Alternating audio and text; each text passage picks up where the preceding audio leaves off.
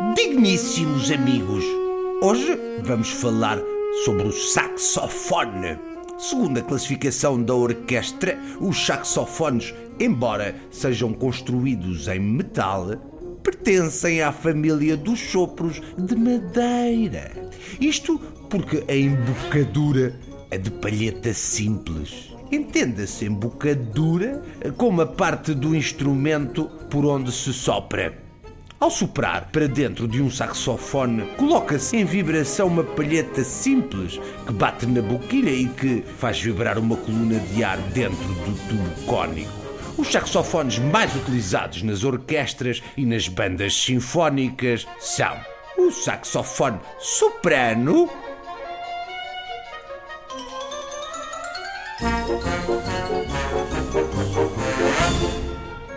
É o único desta família de saxofones com uma forma retilínea, eh, por ser o mais pequeno. E por ser o mais pequeno, é o que produz sons mais agudos. O saxofone alto é ligeiramente mais grave que o soprano. É o elemento mais popular da família. Identifica-se pela sua forma em cachimbo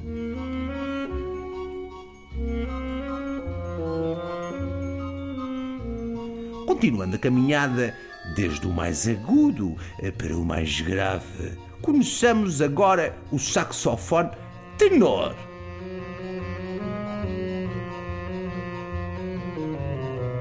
É muito parecido com o saxofone alto, mas um pouco maior para produzir sons mais graves. Distingue-se pela curvatura que apresenta na parte do tubo perto da embocadura, que chamamos Tudel.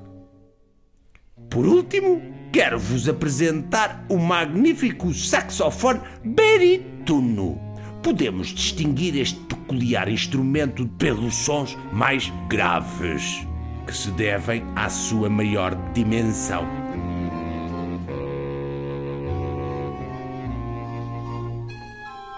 E quando tocam juntos, é um espetáculo!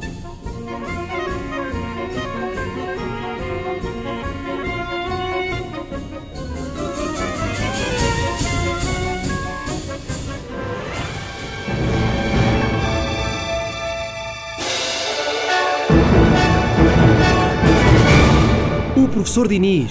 Textos de Miguel Nabais Pernes, extratos musicais de Jorge Salgueiro, locução Diniz Mendes, produção áudio Bernardo Machado, conceção e produção Foco Musical.